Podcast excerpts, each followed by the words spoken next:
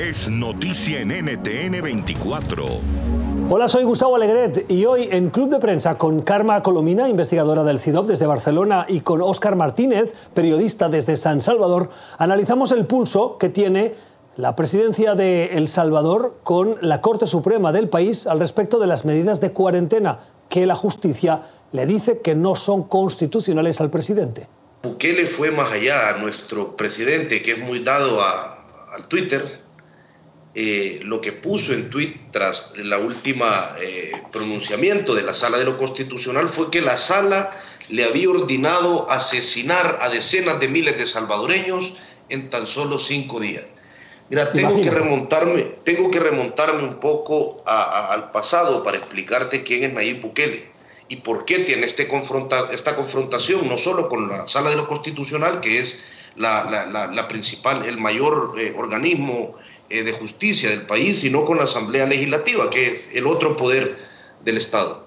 El Salvador es un país presidencialista, lo ha sido siempre. El presidente es la figura emblemática y es un país donde la Asamblea es legislativa, los diputados en concreto y los partidos políticos son eh, algunos de los organismos más despreciados por los salvadoreños según las encuestas. Creo ver un trasfondo más allá de este choque de poderes, de los poderes del Estado que ahora nos, nos contaba con tanta claridad, Ah, también hay un debate muy propio que se ha reproducido en otros países durante toda la pandemia y es cómo se puede garantizar primero el equilibrio entre las medidas de control o de protección de la ciudadanía y la defensa de los derechos individuales. Y ese sí que es un debate que se ha reproducido en diversos países. ¿Hasta dónde llega la capacidad de imponer unas medidas de control que acaben con la viralización del COVID?